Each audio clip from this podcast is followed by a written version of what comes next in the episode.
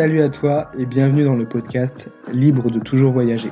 Je suis Joris, l'entrepreneur nomade, et aujourd'hui je reçois Nastasia, une nomade digitale rédactrice web. Tu découvriras au fil de la discussion que le voyage permet de créer une cassure avec son univers et tout ce qu'on nous a inculqué pour avoir la possibilité de s'ouvrir à une nouvelle vie. Nastasia nous explique aussi comment elle gagne sa vie en étant nomade digitale et comment le fait de partager son expérience lui a permis de se créer une tribu. Et pour finir, on parle de la compétence indispensable que chaque personne à son compte doit absolument développer pour réussir. Salut Nastasia, euh, merci beaucoup euh, d'avoir accepté de participer à ce podcast. Si tu peux te présenter en quelques mots. Alors, euh, bah, déjà, merci à toi de m'avoir invité. Hein. Avec plaisir. alors, bah, moi, je m'appelle Nastasia, j'ai 31 ans. je suis, alors, c'est toujours difficile. En fait, c'est une question que j'aime pas me présenter parce que ah ouais, c'est compliqué en fait. Je pense euh, c'est un peu le, la, question horrible en société quand on dit sinon tu fais quoi dans la vie? Et du coup tu es toujours un peu là euh, genre perdu. Alors euh, je vais essayer de faire simple. Donc moi donc je suis voyageuse depuis cinq ans maintenant et à côté de ça pour le côté plus professionnel je suis rédactrice web freelance. Donc c'est ce qui fait que je gagne ma vie et donc voilà le style de vie nomade digital. On s'en doute puisque c'est peut-être pour ça que les gens écoutent. Ouais. Donc voilà, on va dire ça. Nomade digital maintenant depuis, je pense, deux ans, deux ans et demi, un truc comme ça maintenant? D'accord. Tu avais commencé à te mettre en freelance, mais en travaillant en France, et tu as décidé de voyager après, ou comment ça s'est passé? Tu as, travaillé, as travaillé quelques années avant euh... Ouais, en fait, euh, ouais, je pense que ça dépend de chacun. Moi, ça a été un processus un peu long de tomber sur ce qui était nomade digital parce que je connaissais pas du tout. En fait, avant, moi, je travaillais en marketing, donc euh, schéma classique de la petite nana qui sort d'école de commerce, euh, euh, qui a fait du marketing, donc je bossais dans des grosses boîtes, etc. Et en fait, la, première phase, ça a été de quitter mon job, à, peu près tout en fait, hein, j'ai tout envoyé euh, péter, euh, pour partir voyager. Donc moi, j'ai commencé à être voyageuse et je faisais juste des petits boulots à côté pour, tu sais, de serveuse. J'étais en working holiday visa en Australie, après été serveuse à Londres, etc. Donc vraiment juste, en fait, c'était purement alimentaire pour financer mes voyages. Et c'est au bout d'à peu près, je pense, deux ans et demi, ça doit être ça à peu près, euh, que j'ai commencé à me dire bon bah j'aimerais bien trouver en fait un job qui me permette de continuer à voyager, mais qui soit un peu plus euh, épanouissant que le côté petit job. J'aimais bien, mais au bout d'un moment, tu, tu, te dis bon, je vais pas non plus faire ça pendant mille ans, quoi.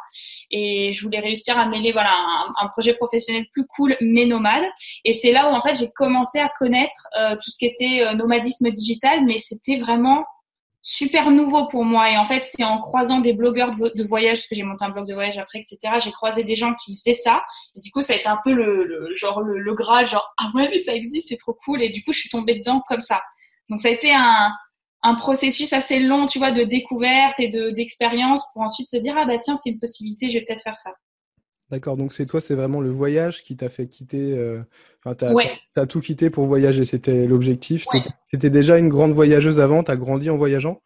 Alors c'est marrant, oui, non. C'est-à-dire que j'étais pas une grande voyageuse dans le sens où euh, j'avais pas fait des très très grands voyages avant de partir en Australie, qui a été mon premier grand voyage à l'autre bout de la planète.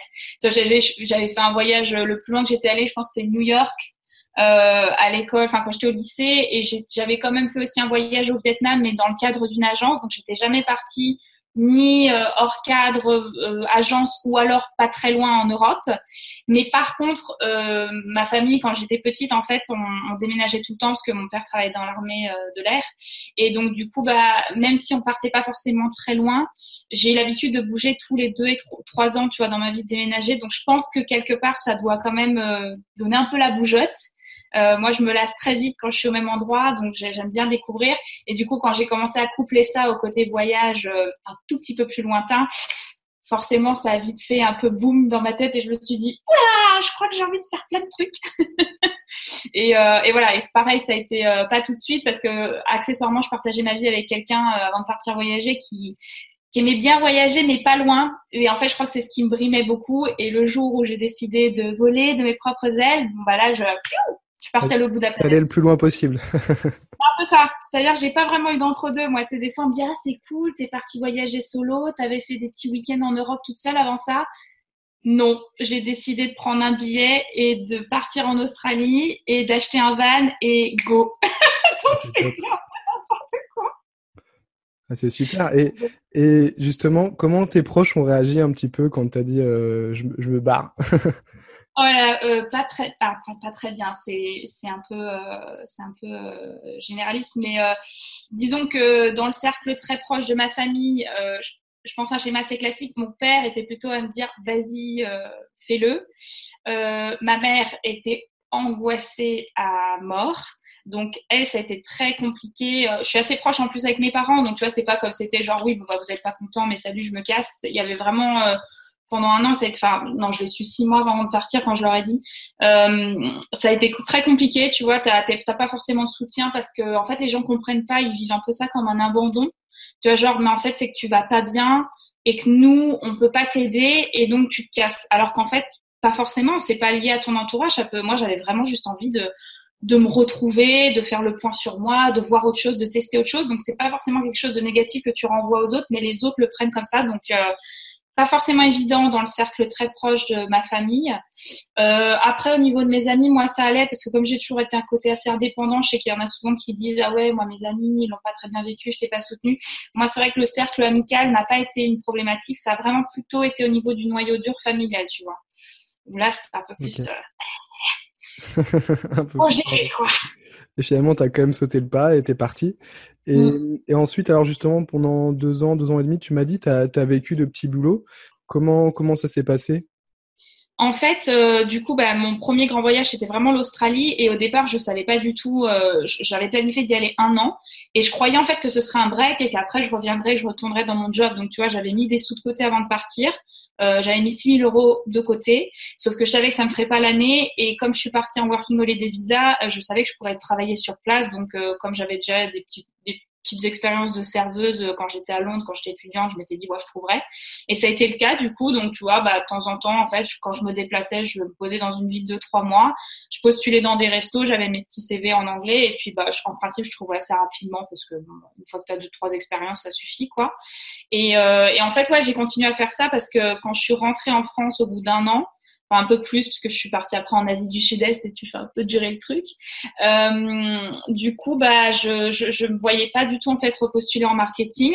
J'avais envie de continuer à voyager, donc je suis partie à Londres pendant sept mois et là de nouveau j'ai été serveuse pendant sept mois là-bas. Là, c'était vraiment du plein temps et à côté j'ai commencé à monter mon blog, etc. Donc ouais, en principe, je faisais toujours euh, petit boulot alimentaire pour financer de manière très ponctuelle, tu vois. C'est j'avais besoin de remplir les caisses, je postulais. Euh, je remplissais les caisses pendant trois mois, puis je repartais. C'était un peu l'idée à chaque fois. D'accord. Donc, quand, quand tu es reparti en Asie du Sud-Est, tu as fait quoi? Tu as fait la Thaïlande? Ouais, j'ai fait. Alors, j'ai fait deux mois en fait avant de revenir. Donc, j'ai fait Thaïlande, euh, Cambodge, euh, Laos et Vietnam.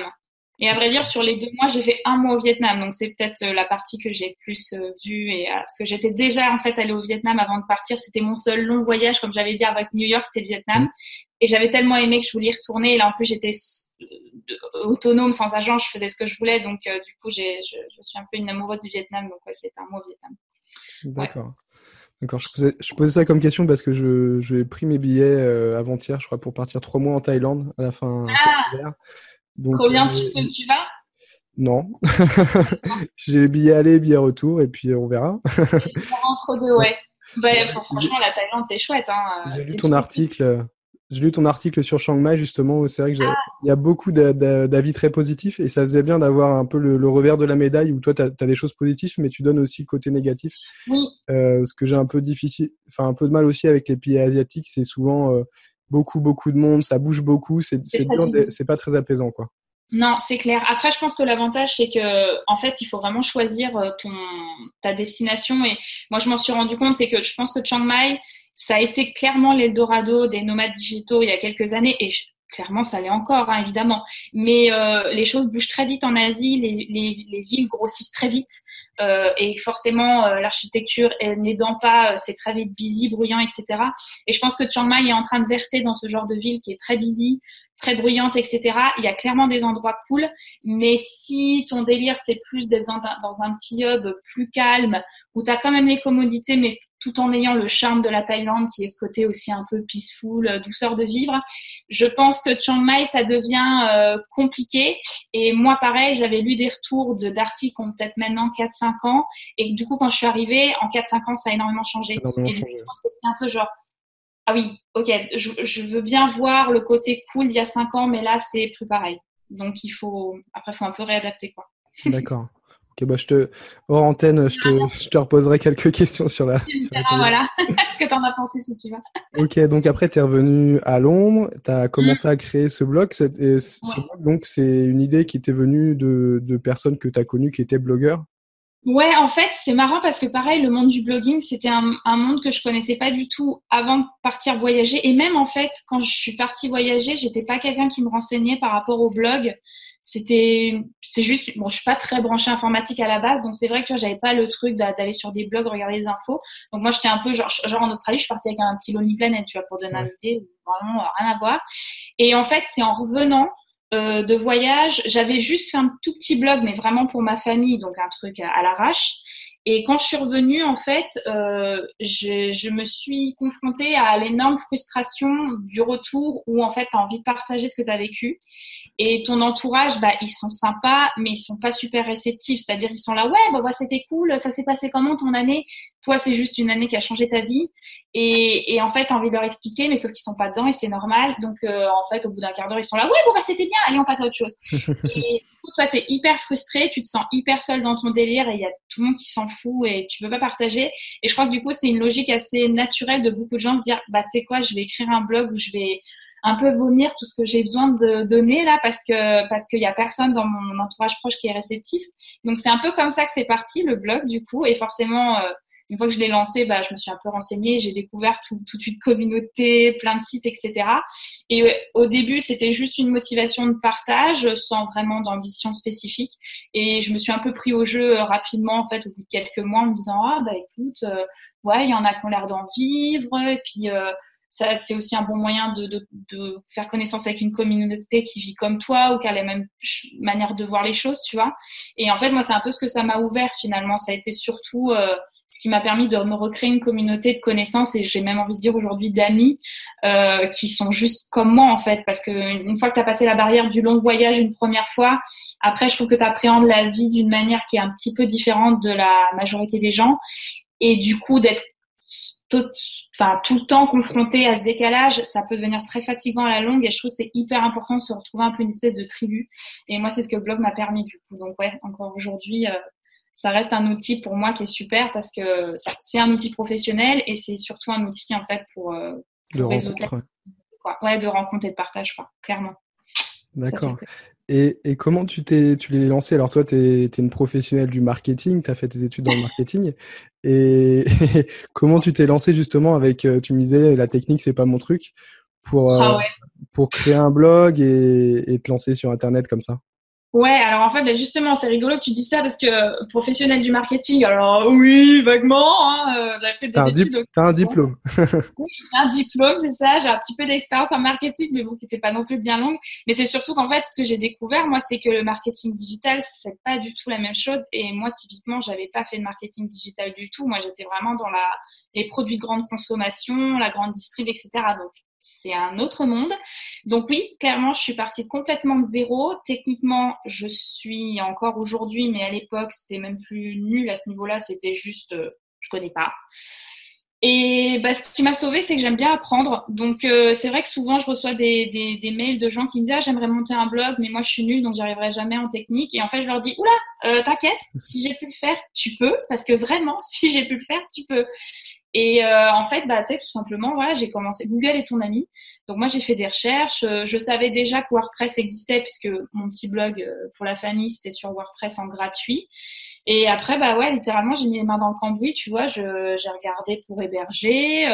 alors là où ça prendrait un quart d'heure pour quelqu'un, bah moi, ça me prenait trois jours à m'arracher les cheveux et à coup de oh, j'ai jamais arrivé, c'est horrible.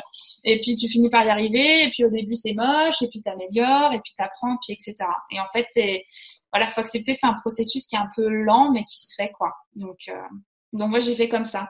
Et encore aujourd'hui, je, des fois, on me dit oui, mais tu sous-traites un peu des trucs, et franchement, euh, quasiment pas, en fait, parce que bah, déjà, financièrement, je peux pas forcément me permettre. Donc, je continue un maximum d'apprendre par moi-même et d'être autodidacte au maximum. Ça, c'est vraiment quelque chose. Il y a beaucoup de personnes qui me disent, mais moi, je sais pas faire, je sais pas faire. Mais mm. moi, je, ben, peut-être dix fois par jour, je mets, je pose la question à Google et tu trouves des tutos. Euh. En fait, le marketing digital, pourquoi on n'apprend pas, on l'apprend pas vraiment très bien à l'école parce que ça évolue tellement vite. D'une année à l'autre, il y a tout qui change. Quoi. Il y a deux ans, Instagram, ça n'existait pas. Euh, Exactement. C'est relativement nouveau pour que ce soit déjà passé dans, on va dire, le corpus euh, universitaire, hein, pour dire ça dans le sens large. Et en plus, comme tu dis, ça évolue très vite. Et c'est vrai qu'en France, on a trop tendance à penser en termes de compétences et de diplômes. Et typiquement, je trouve pour ce genre de métier, en fait, il faudrait pas, faudrait avoir l'état d'esprit de ce qu'on a entendu de nos parents qui disaient ah oui, moi j'ai fait tel métier, mais j'ai appris sur le terrain. Et tu sais, nous on dit aujourd'hui ah oui, non, on peut plus se permettre nos générations. Maintenant, il faut passer par l'école pour tout. Mais en fait, je trouve que pour les métiers du digital, c'est c'est pas vrai parce que c'est trop nouveau pour qu'il y ait déjà des formations. Donc en fait, c'est un peu notre opportunité d'apprendre sur le terrain de notre génération en fait. Mais voilà, faut sortir de certains blocages, de se dire ah bah oui mais j'ai pas les compétences donc je peux pas. Bah si en fait tu les as si tu apprends donc euh, c'est ça je pense. vraiment il faut de la qualité d'être euh, débrouillard et, euh, mm. et, de passer à l'action quoi. Si tu as ces deux qualités là tu, tu réussis il n'y a, y a, pas d'autre solution quoi. Exactement ça et c'est surtout, ouais, de, comme tu dis, en fait, c'est de commencer. Moi, souvent, on me dit, ouais, mais parce que les gens, ils voient toujours un peu les choses avec le recul. Moi, on me dit aujourd'hui, ah ouais, mais t'es nomade digital, t'as fait un blog, t'as fait ceci, t'as des réseaux sociaux, cela. Et à chaque fois, les gens voient en fait le produit, alors qui est pas fini, parce que c'est encore que le début.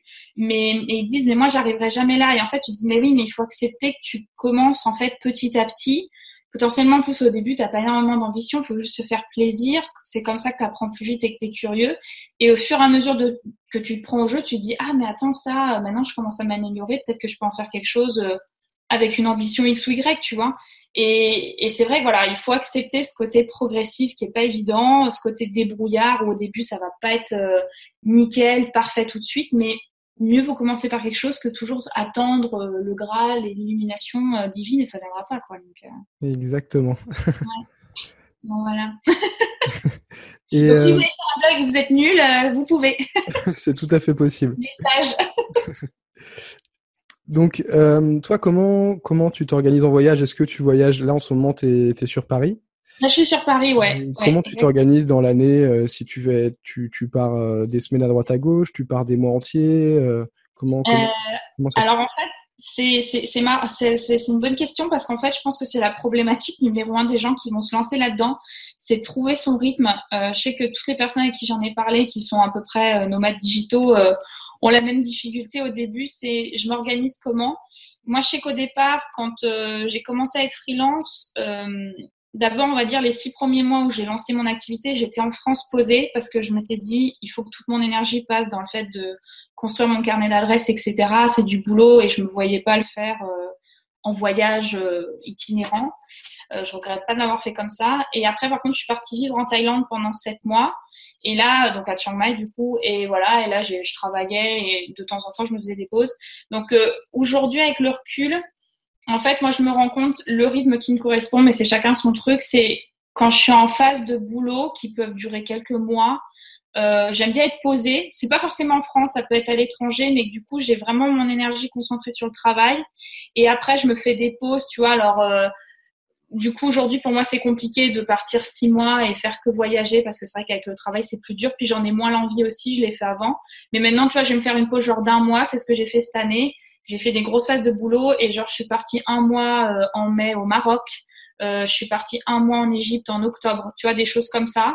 Et euh, là, par contre, je fais que voyage, c'est-à-dire que vraiment, je me retrouve. Je veux pas du tout de pression du travail. C'est pour ça aussi que j'essaie de faire des slots d'à peu près d'un mois, parce que plus long, ça devient compliqué, et puis plus court, bah moi, je trouve ça trop court. Donc voilà. Et, et entre deux, voilà, je travaille. Donc ça dépend vraiment. Euh, et après, pour les endroits où je vis, bah pareil, c'est aléatoire, tu vois. donc, il y a eu une période où j'ai vécu en Thaïlande parce que c'est vrai que la Thaïlande, c'est pratique, c'est pas cher. Donc, euh, l'avantage, c'est que tu peux mettre des sous de côté si tu as d'autres projets après. Euh, L'été dernier, j'ai vécu à Sarajevo en Bosnie, qui est moins euh, réputé euh, pour les nomades digitaux, mais qui pour le coup a vraiment du potentiel, un peu comme des Belgrade ou ce genre de choses. Donc, qui était super aussi. Et cette année, je suis à Paris parce que je suis pas du tout parisienne à la base et j'ai jamais vécu à Paris. Mais cette année, en fait, je voudrais prioriser un tout petit peu de choses que le voyage. Je voudrais me lancer dans le théâtre et le stand-up. et tu vois, je trouve que c'est un autre gros avantage en fait d'être, euh, enfin, au-delà de nomade, mais surtout digital, c'est que du coup, bah, même si j'ai envie d'avoir une vie euh, plus normale en France entre guillemets, plus classique, je peux. Et j'ai le gros avantage que je peux organiser mon temps comme je veux. Et donc, si j'ai envie de prioriser un autre hobby que le voyage à côté, je peux aussi. Et ce sera le cas de cette année. Donc, euh, c'est un peu un des trucs que j'ai découvert cette année en me disant je peux aussi faire ça si je veux, tu vois, à partir du moment où ça suit financièrement. Donc, euh, donc voilà. Donc cette année, du coup, ce sera un peu plus parisien, exceptionnellement. D'accord, c'est vrai quand on pense nomade digital, on imagine tout, tout de suite les voyages. Euh, et ouais. Et en fait, non, c'est tu peux juste travailler de, de chez toi. Et mais, vraiment organiser ton temps comme tu veux, passer plus de temps avec tes enfants. Euh, c'est vraiment une question d'organisation après. Euh, J'aime bien ton, ce que tu m'as dit, le fait de vraiment réussir à couper entièrement pendant, pendant un mois. Moi, c'est mmh. quelque chose que j'arrive pas du tout à faire. Même, euh, enfin, je, enfin, je travaille quasiment tous les jours. Mais mmh. là, par exemple, au Panama, peut-être que je vais travailler une heure, une heure par jour, mais je travaillerai quand même. J'arrive pas complètement couper. Euh, j'ai envie de, de, faire des choses, ouais. C'est pas évident. Alors, c'est peut-être parce que toi, justement, tu veux m'en parler un peu plus. Tu es freelance. Ouais. Qu'est-ce que tu fais exactement pour, euh, pour gagner ta vie Donc, quel service tu vois moi, du coup, vraiment, euh, ce qui, mon activité qui me permet de gagner ma vie, donc c'est le fait, euh, je suis rédactrice, donc euh, web, et je suis spécialisée dans le tourisme. Donc moi, vraiment, ce qui m'occupe, c'est d'écrire du contenu rédigé pour des sites internet qui sont dans le tourisme. Donc ça peut être des agences, des comparateurs, etc. Tous ceux qui ont potentiellement besoin de contenu. Donc voilà, des articles, des guides et tout ça. Donc c'est vrai que je pense aussi, ce qui se passe par rapport à ce que tu me dis, c'est qu'il y a aussi des métiers qui permettent plus que d'autres, peut-être de faire des coupures. Euh, moi, typiquement, tu vois, une fois que mes clients m'ont briefé sur ce qu'ils veulent et m'ont donné leur timing, si c'est pas un timing trop court, potentiellement, je peux m'organiser un peu comme je veux autour de ça. À partir du moment où mes deadlines sont respectées, euh, je travaille de manière hyper autonome parce que mon métier fait qu'une des valeurs ajoutées, c'est une fois que mes clients m'ont filé le truc, c'est genre je veux plus entendre parler de toi jusqu'à ce que tu me rendes un truc nickel. Donc euh, donc moi c'est vrai que ça c'est top de ce côté-là. Je sais que j'ai des copines qui vont être plus tu vois par exemple sur le côté euh, blogging mais professionnel, typiquement là, il faut être beaucoup plus réactif avec tes mails. Euh, si tu fais la formation en ligne, euh, je crois que toi, bon, toi, tu es quand même aussi pas mal dans le. Euh, aussi des questions. Ouais. Voilà, moi, je sais que j'en ai fait un peu l'année dernière parce que ça me plaisait, mais c'est vrai que c'est beaucoup plus demandeur parce que ça te demande, quoi qu'il arrive, de, de, de d'animer une communauté presque au jour le jour. Euh, moi, mon format de boulot fait que c'est moins le cas. Après, clairement, ça demande une organisation, mais Tiens, j'ai une question, du coup, c'est moi qui vais te poser une question. Ça fait combien de temps que tu es nomade digital maintenant? Euh, Bonne question. Ça va faire. J'ai vraiment quitté mon travail salarié depuis un an et demi. Ok, voilà.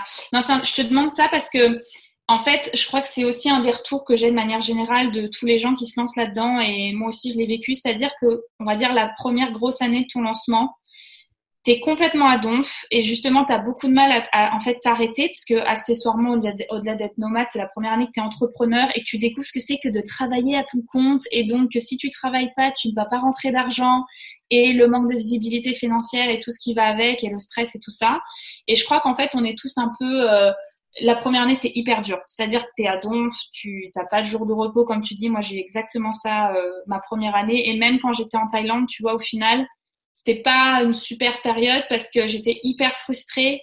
Je voulais tout de suite, moi, à côté, je bosse et je profite. Et en fait, j'étais surtout en mode boulot, boulot, boulot, boulot. Et du coup, j'étais presque à me dire, mais en fait, quel est l'intérêt de vivre en Thaïlande si je peux pas profiter?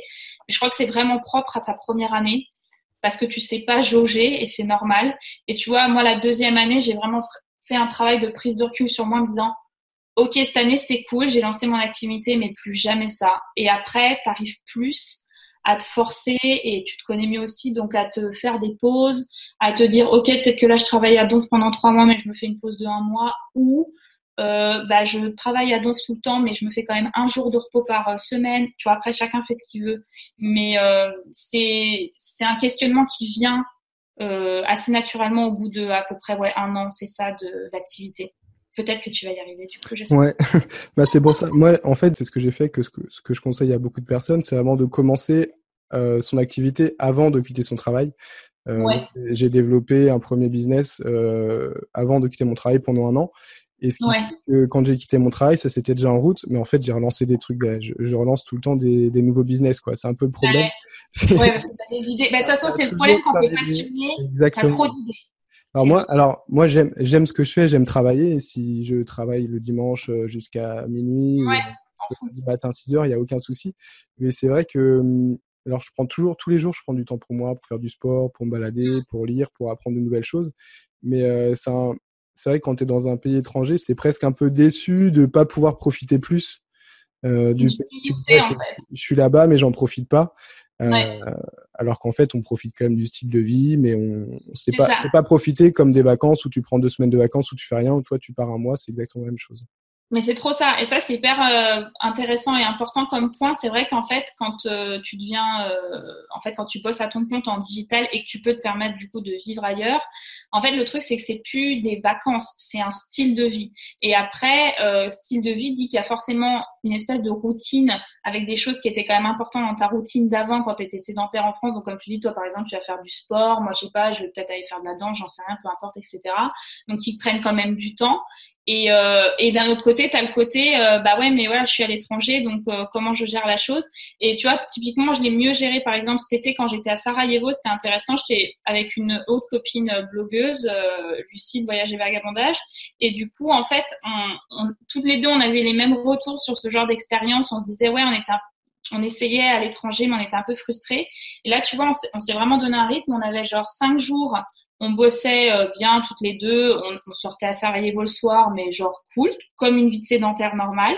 Et après, par contre, on se prenait deux jours par semaine, alors pas forcément le week-end, du coup, c'est l'avantage, t'es pas obligé d'aller le week-end quand il y a tout le monde qui est en pause.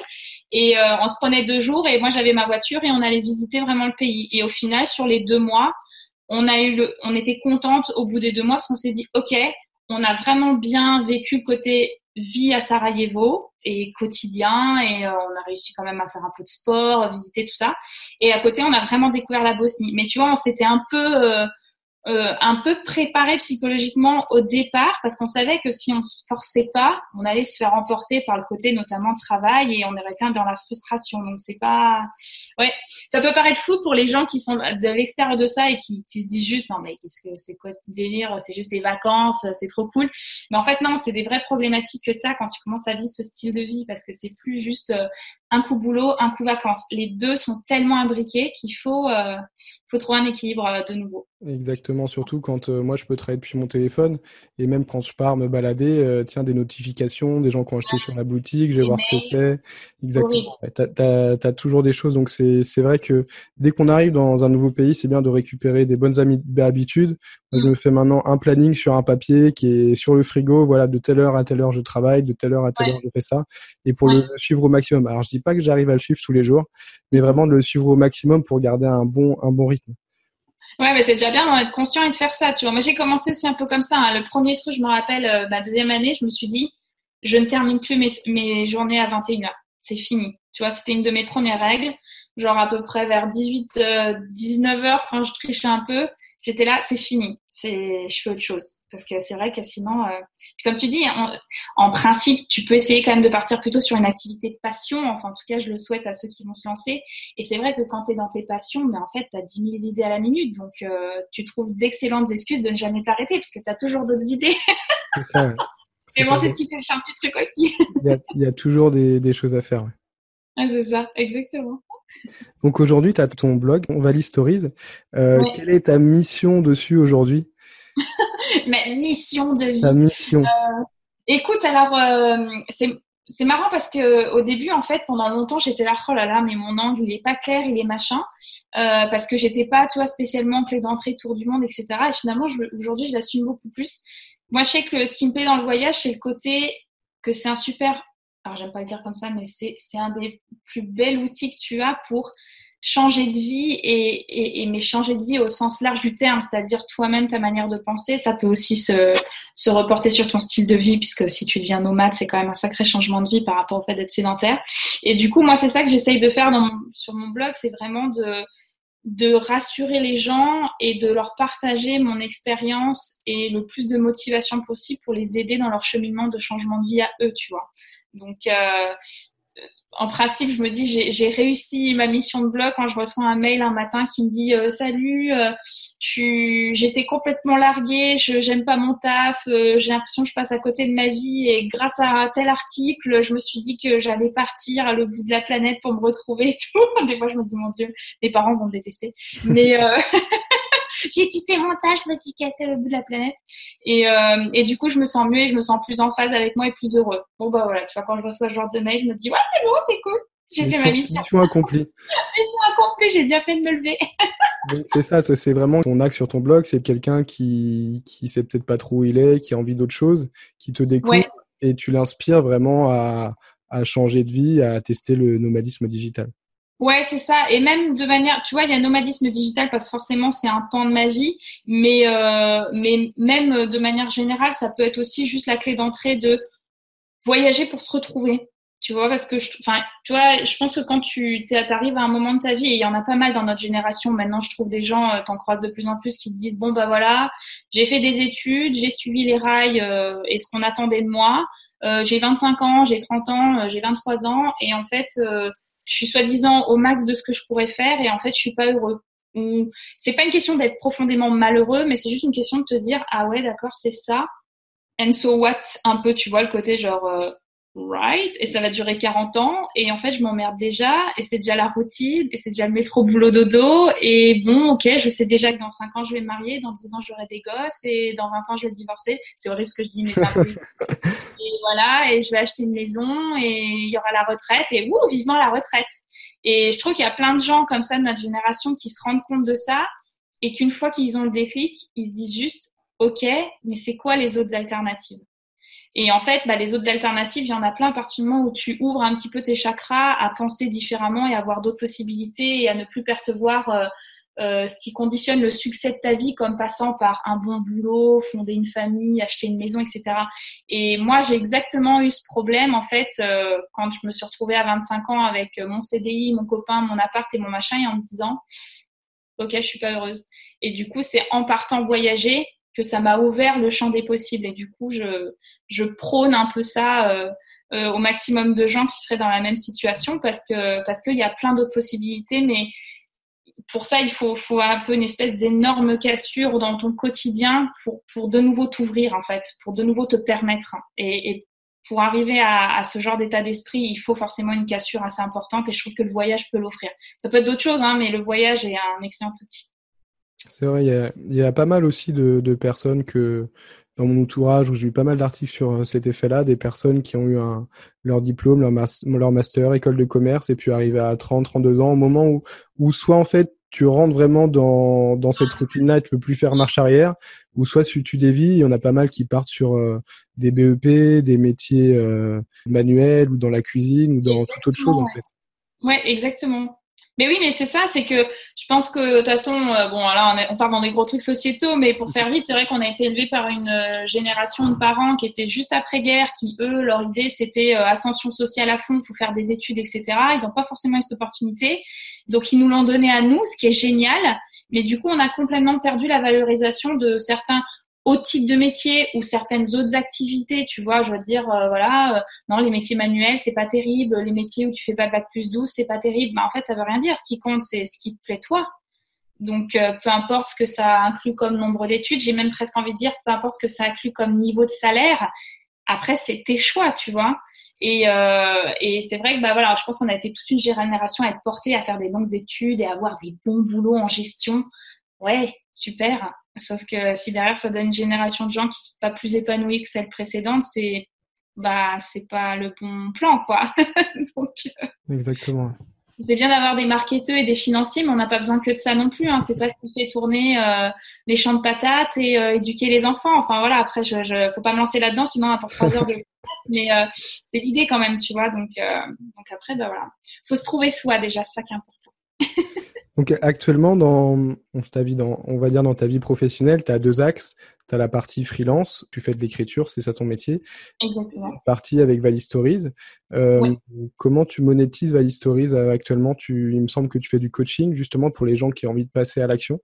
Ouais, en fait, c'était euh, parce que quand j'ai monté mon blog, le premier business model que j'ai vu pour les blogs, c'était d'être vraiment blogueur de voyage et d'être ce qu'on appelle payé pour voyager entre guillemets, et créer du contenu. Et euh, finalement, je me suis rendu compte très vite que ça me correspondrait pas parce que moi, j'aimais bien être totalement libre euh, de mon temps et de mon planning quand j'étais en voyage, donc ça supputait de ne pas être avec des partenaires. Et euh, en fait, l'autre partie qui s'est imposée rapidement à moi pour du coup monétiser le blog euh, en conséquence, c'était le côté, comme tu dis, plus alors coaching au sens large. moi, je me trouve, je sais que je suis pas coach, mais pour motiver en tout cas les gens ou pour les former un minimum à des problématiques. Et ouais, du coup, bah, j'avais, j'ai écrit un e-book l'année dernière pour déjà aider tous ceux qui étaient plutôt intéressés par le fait de devenir freelance. Donc là, le format du coup a été e-book parce que je trouvais ça plus approprié. Et, euh, et à côté, j'ai monté une autre formation qui là s'adresse plus aux gens qui voudraient voyager mais qui n'arrivent pas forcément à financer parce que c'est vrai que l'argent c'est toujours un gros blocage. Sauf qu'il y a vraiment des techniques à mettre en place pour réussir à mettre de l'argent euh, assez finalement assez rapidement, euh, quel que soit son niveau de revenu. Donc ouais, je suis plutôt partie sur ce sur ce côté-là et c'est ce qui me permet à côté du freelancing de d'un peu monétiser mon blog entre guillemets. C'était pas forcément la l'objectif de base. Oui, tu as, ton expérience et elle a de la valeur, cette, cette expérience. Donc, euh, les, les, gens qui, qui veulent euh, partager ton expérience, c'est une, une, une, façon de monétiser aussi. Exactement. Bah surtout que, enfin, après ça dépend de chacun. Et moi, je sais que j'adore cette partie-là. Tu vois, quand j'ai quand j'ai commencé blog rapidement, le côté commentaire, euh, interagir avec des gens sur les réseaux sociaux, euh, moi notamment c'est Instagram. C'est vrai que tu commences à créer une petite communauté. Il y a des gens qui reviennent souvent. Limite, t'as l'impression d'avoir des amis euh, digitaux. Ça peut paraître bizarre, mais c'est vrai qu'il y en a avec qui tu t'attaches. Il y en a certains que t'as même à rencontrer. Donc ça, ça fait des super jolies euh, euh, rencontres, etc.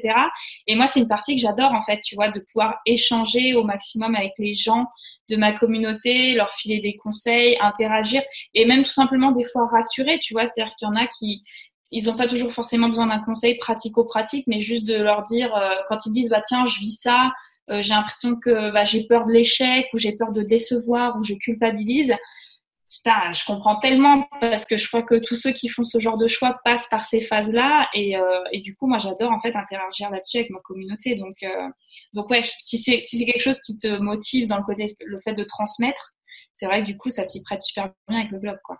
Ouais, c'est quelque chose que j'aime beaucoup aussi. Moi, je, je voulais pas faire de coaching parce que je m'étais toujours dit, je veux pas échanger mon temps contre de l'argent.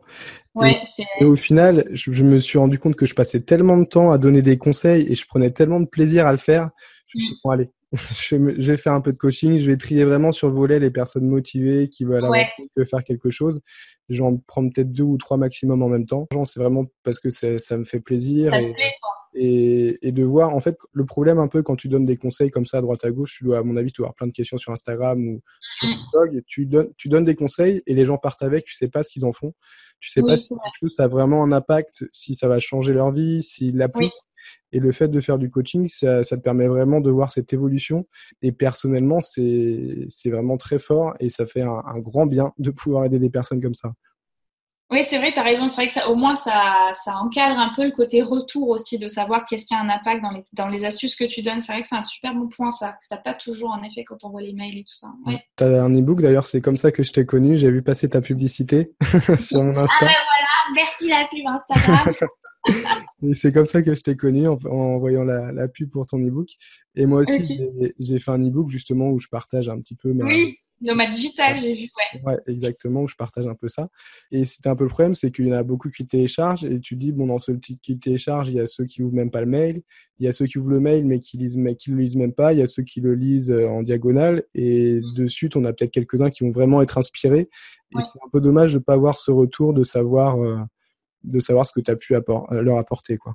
Ouais, c'est vrai que oui, sur les produits, euh, on va dire euh, formation digitale, celles qui sont format e-book ou format vidéo où t'as pas d'interaction, c'est vrai que malheureusement, comme tu dis, bah tu perds un peu ce côté retour. Après, tu peux faire des demandes de témoignages. Moi, c'est ce que j'ai fait justement il y a pas longtemps avec le e-book parce que il est sorti en avril 2018, donc là ça va faire presque un an. Et euh, bah tu vois, c'était aussi quelque chose qui me manquait un petit peu. J'avais quelques retours de gens que je connaissais autour de moi, mais après, bah, la plupart je les connais évidemment pas. Et ça faisait du bien un peu d'avoir des retours par mail de gens qui me disaient ah, bah voilà, moi j'en suis là, moi je me, je me suis lancée. Certains qui disaient juste, ah bah alors c'est complètement tombé à l'eau pour l'instant, mais je le garde à côté. Mais voilà, comme tu dis, au moins ça, as des retours un peu plus concrets, c'est bien aussi quoi. Mm. Mm. Et, et, donc dans ta, ton autre activité, vraiment plus de freelance, comment tu fais pour trouver tes, tes clients? Euh, C'est quoi un peu cette démarche? Alors en fait, euh, bah, du coup, comme je suis euh, rédactrice et que je travaille pour les sites internet, euh, moi du coup c'est que du B2B, donc donc business to business pour les gens. il ne faut pas de marketing, donc des, des, des, interlocuteurs professionnels. Donc moi je me concentre vraiment sur la partie mailing et, et les salons professionnels en fait. En principe, moi c'est vraiment mes deux axes. Il y en a plein différents selon les profils de métier, mais mais moi du coup c'est vraiment mailing et salon. Et du coup, voilà, bah, hein, tu construis ton petit mail la première fois avec un peu tes arguments phares, etc que tu adaptes en fonction de chacun de tes clients, évidemment. En tout cas, je le recommande. Et, euh, et puis, ouais, bah, au début, tu vas un peu à la pêche aux, clients. Hein. C'est-à-dire que moi, je partais de zéro. Hein. J'avais pas vraiment de contact dans le milieu. Même si j'avais un blog de voyage, ne travaillant pas avec les professionnels, j'avais vraiment zéro contact. Donc, ouais, bah, du coup, tu essaies de choper des mails à droite, à gauche. Euh, T'appelles pour demander le contact de la personne qui se charge pour la rédaction, tout ça, tout ça. Et puis, t'envoies des mails et t'espères que tu vas avoir des réponses. Et, c'est des genres de clients qui, par contre, qui sont répétitifs derrière. Tu arrives à, travailler plusieurs fois avec eux? Alors ça dépend. En rédaction, faut être honnête, c'est très, euh, c'est plutôt du ponctuel. Il peut y avoir du récurrent, mais c'est beaucoup plus rare. C'est genre 80-20, tu vois, tu as 80% de ponctuel et 20% de récurrent. Euh, du, du, coup, c'est vrai que malheureusement, il faut quand même être conscient que dans la rédaction, il y a un côté euh, démarchage qui revient de manière assez cyclique, pas très souvent parce que forcément après plus ton carnet d'adresses est, est euh, fourni, moins tu as besoin de démarcher à fond. Mais c'est vrai que tu as quand même toujours une petite partie démarchage qui est récurrente parce que c'est assez ponctuel. Tu on va te demander quelques articles et puis euh, si tu as de la chance, on te remonte l'année d'après ou deux ans après, mais en principe, euh, ils avaient un besoin euh, bien précis sur une destination et une fois que c'est fait, c'est fait quoi. Donc là, c'est plus et euh, alors moi, j'ai déjà travaillé avec des, des, rédacteurs, mais en passant par les, des microservices. Euh, comment comment tu, tu, fixes tes tarifs à peu près? C'est au nombre de mots? C'est ça dépend du sujet?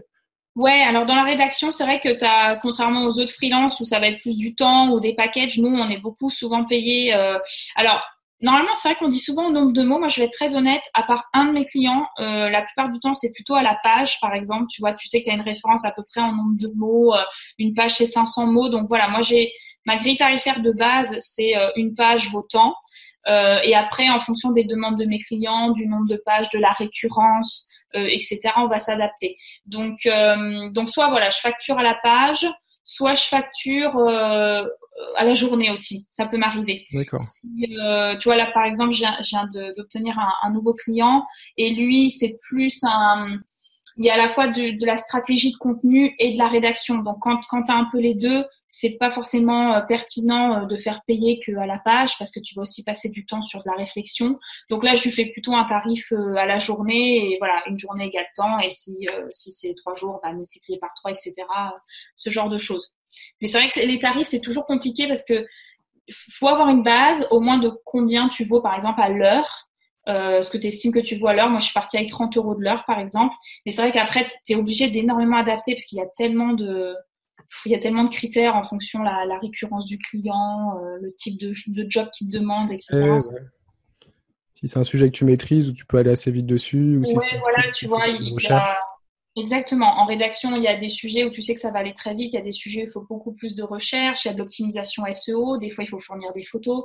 Donc, tu vois, selon aussi le type de contenu, euh, c'est très, très variable. D'accord. Donc, toi, tu as, cette compétence de, rédaction. Et il y a une compétence qui, dès que tu es à ton compte, tu as une, une, compétence qui est obligatoire et qu'il y a beaucoup de, personnes, je pense, qui l'oublient. C'est celle de, se vendre, en fait. C'est une des meilleures compétences. Tu peux être la meilleure rédactrice, le meilleur rédacteur du monde si tu sais pas te vendre, tu n'arriveras à rien. Euh, que c'est quelque chose que, que tu as, appris aussi en, avec l'expérience, avec les échecs, en apprenant à t'améliorer? Comment tu as, appris cette compétence de... Alors, c'est un super bon point et je suis totalement d'accord avec toi parce que moi, souvent, les gens euh, qui me demandent euh, est-ce que tu t'es formé à la rédaction En fait, ça me fait trop rire. Euh, pas rire, la question est pas bête du tout, mais mon analyse me fait rire parce que je me dis en fait, non, je me suis pas formée à devenir rédactrice, je me suis formée à devenir freelance. littéralement parlant, parce que je, je, savais à peu près que je savais écrire d'une manière qui ferait que ça passerait après. Euh, la compétence, surtout par exemple l'écriture, bon, il y a des choses intangibles comme le fait de savoir écrire bien français et pas de faire des fautes, mais après pour le reste, il faut vraiment s'adapter à tes clients. Donc, je trouvais pas ça pertinent de se former à la rédac. Mais par contre, c'est un excellent point, c'est savoir se vendre. Et moi personnellement, j'étais pas du tout à l'aise avec ça. Le côté démarchage, euh, euh donner les points clés, euh, parler des besoins du client, tout ça, j'étais pourtant j'ai fait une école de commerce, je devrais, mais j'étais quand même pas à l'aise. Et du coup, j'ai fait une formation en fait en ligne avant de me lancer euh, de euh, aider du blog Travel Plugin. Je sais pas si tu connais. Elle a une formation qui s'appelle Un cas un mois. Euh, qui est du coup à l'époque en fait elle la lançait. Donc moi j'avais fait le, format bêta et qui est une excellente formation que je recommande. Et euh, du coup ça m'avait vraiment en fait aidé à me donner une stratégie au début pour me lancer. Euh, parce que du coup elle aborde vraiment les bah, comment en fait entre guillemets séduire tes clients de la bonne manière créer ton offre tout ça. Et, et moi ça m'avait vraiment aidé. Et ensuite dans un second temps une fois que j'avais vraiment ces premières bases qui m'ont permis de démarcher mes clients comme tu dis après tu, tu fais un petit peu ta sauce. C'est-à-dire euh, tu, démarches et puis tu as des premiers retours et puis tu vois des choses qu'il faut améliorer et puis tu testes différentes choses aussi. Moi, par exemple, j'avais testé les plateformes euh, pour euh, pour proposer mes services en freelance. Alors, il y en a qui vont réussir à en tirer des trucs super. Moi, par exemple, j'ai trouvé que l'expérience était assez catastrophique pour, pour ma part, en fait. Donc, après, voilà, c'est avec des retours comme ça. Moi, typiquement, quand j'ai fait le bouquin, j'ai alimenté surtout, en fait, avec mon expérience et mes propres retours qui sont avec le temps. Mais du coup, oui, je confirme que je pense que c'est même plus important euh, de se former à savoir vraiment euh, démarcher que finalement ta propre compétence. Ça peut paraître complètement fou de dire ça, mais c'est vrai. Tu vois, typiquement, je, rebondis encore, mais moi, on me dit souvent, ben oui, mais j'ai peur de pas être assez bon. Tu vois, par exemple, les gens disent, oui, bah peut-être que j'aurais faire web développeur, mais je suis pas non plus génial.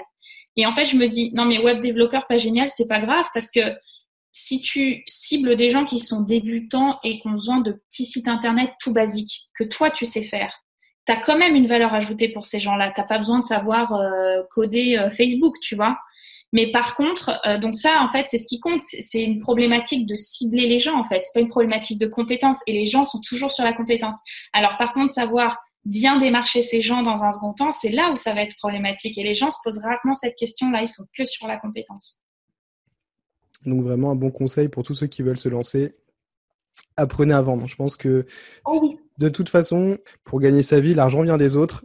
Donc si tu sais pas te vendre ou si tu ne sais pas vendre tes produits, euh, tu n'arriveras jamais à grand chose malheureusement. Donc c'est vraiment la, première compétence la plus, la plus importante. Une fois que tu sais vendre, tu peux tout vendre. Pour se lancer, c'est vraiment quelque chose de très important. Ouais. Je me permets juste de, de, rebondir sur ta, ton dernier point, de dire parce que les gens sont toujours là, oui, mais vendre, ça veut dire quoi? Et en fait, le truc clé, c'est euh, c'est pas se vendre, surtout, c'est pas se parler de soi, c'est parler des besoins du client. Tu as identifié les besoins du client, euh, les problèmes et les besoins du client, c'est là où la vente, elle commence. Voilà. Exactement. En gros, ouais, ils, sont à, ils sont à point A, ils veulent aller à point B, et toi, tu dois leur poser le pont entre le A et le B, et te dire, c'est moi la solution, c'est mon c'est mon projet. Voilà. exactement. Et si tu as compris ça, en principe, tu es bien. Exactement. Après, bon, il y a plein de techniques autour, de techniques marketing. Oui, oui, ça c'est une grande généralité, mais déjà, ça, ça c'est pas mal. La base, euh, où est-ce qu'on peut te retrouver, que ce soit sur les réseaux sociaux, ton blog, pour travailler avec toi, euh, si, on, si on a besoin d'une rédactrice? Ah bah écoute, alors euh, bah du coup donc mon blog c'est valistories.com donc je, je, te laisserai mettre certainement le lien quelque part. Voilà, parfait, parce que les gens savent jamais l'écrire, mais c'est avec des aides partout. Euh, niveau réseaux sociaux, bon, forcément, je suis sur les principaux euh, Facebook, euh, Instagram, Pinterest, mais vraiment, mon, mon, réseau social de cœur, c'est Instagram, c'est là où je fais des stories tout le temps. Donc, donc si vous voulez entendre ma voix douce et absolument joyeuse, n'est-ce pas? Je déteste ma voix. Ce sera sur Instagram. Et, et pour bah, la rédaction, que les gens n'hésitent pas à m'envoyer un mail sur valistories.gmail.com, c'est-on jamais? Ok, bah, super. Merci beaucoup d'avoir participé à ce podcast. Je pense que ça va inspirer plein de personnes.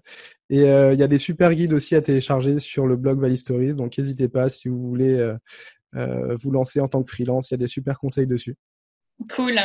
Bah, merci à toi. À bientôt. Salut. Salut. Un grand merci d'avoir écouté ce podcast jusqu'au bout. Tu retrouveras dans la description tous les liens que nous avons abordés dans la discussion. Et n'hésite pas à interagir avec le podcast, à liker, à partager, à commenter, à t'abonner, à mettre 5 étoiles selon la plateforme où tu l'as écouté. Ça va vraiment m'aider à, diffuser ce podcast au plus grand nombre. Et n'hésite pas à t'abonner vraiment si tu veux écouter à nouveau les prochains podcasts où j'interviewerai des nomades digitaux, aussi des grands voyageurs. Pour ma part, tu peux me retrouver sur Instagram principalement à entrepreneur-du-bas nomade ou sur mon site entrepreneurnomade.com. Tu peux télécharger aussi dans la description mon e-book gratuit Libre de toujours voyager où je te partage mon expérience de nomade digital. À très vite.